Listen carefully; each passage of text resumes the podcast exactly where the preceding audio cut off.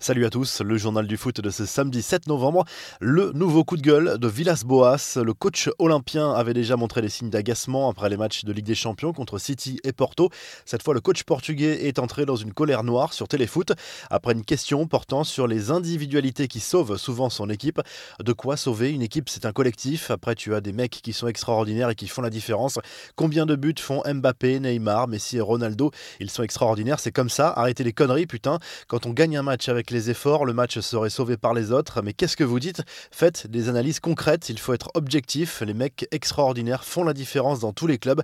Il n'y a pas besoin d'être une personne du football pour comprendre ça, a lâché l'entraîneur marseillais avec quelques jurons au passage.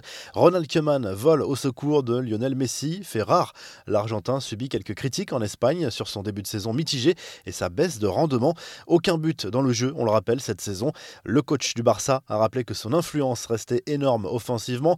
Une séquence a fait polémique en cette fin de semaine. Plusieurs médias ont remarqué le manque total de pressing de Messi sur une action en fin de match contre le Dynamo Kiev alors que les Ukrainiens poussaient pour égaliser. On voit clairement que l'Argentin ne fait aucun effort défensif sur cette action. Son attitude est très bonne. Si vous voulez créer une polémique, c'est votre problème. Je n'entrerai pas dedans, a martelé Keman à ce sujet.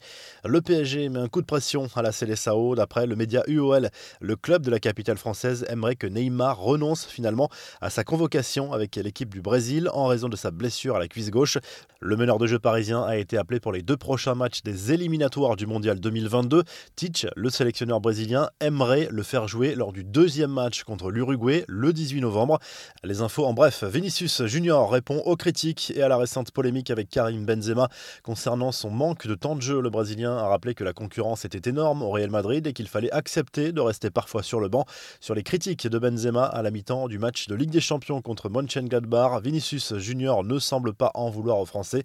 Il le considère même comme l'un des joueurs avec qui il s'entend le mieux dans le vestiaire madrilène.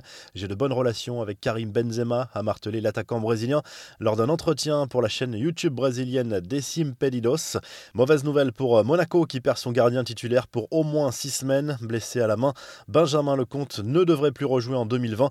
L'ancien Montpellierin s'est blessé à l'entraînement. Enfin, cette image qui a ému la toile, elle concerne Edin Zeko, testé positif au Covid vendredi. L'attaquant de la Roma est placé en isolement à son domicile et le Bosnien se retrouve même séparé de ses enfants et communique avec eux derrière une vitre. La revue de presse, le journal L'équipe propose plusieurs unes en ce samedi. La première est consacrée au choc PSG Rennes, programmé à 21h au Parc des Princes. Les deux clubs sont sous pression après leur semaine européenne délicate. Thomas Tourel, déjà menacé, n'a pas le droit à l'erreur. Une autre une est consacrée à l'OM, vainqueur 1-0 vendredi soir à Strasbourg. Les Marseillais, inexistants en Ligue des Champions, arrivent à redresser la barre en Ligue 1, même sans briller. En Espagne, le journal Sport se penche sur le duel entre le Barça et le Betis Séville qui se joue ce samedi. Gagner, gagner, gagner, prévient le quotidien sportif catalan. Le FC Barcelone est sous pression après un début de saison manqué en Liga et une surprenante 12e place. En Italie, le Corriere dello Sport se penche notamment sur le duel entre la Lazio Rome et la Juve prévu ce dimanche en Serie A. Dybala devrait débuter à nouveau sur le banc comme en Ligue des Champions. L'international argentin n'est pas au mieux en ce début de saison. On se quitte avec le programme foot du week-end. Voici les affiches à ne pas manquer samedi et ce dimanche. Vous retrouvez l'actu foot sur topmercato.com, l'appli Top Mercato et à très vite pour un nouveau journal du foot.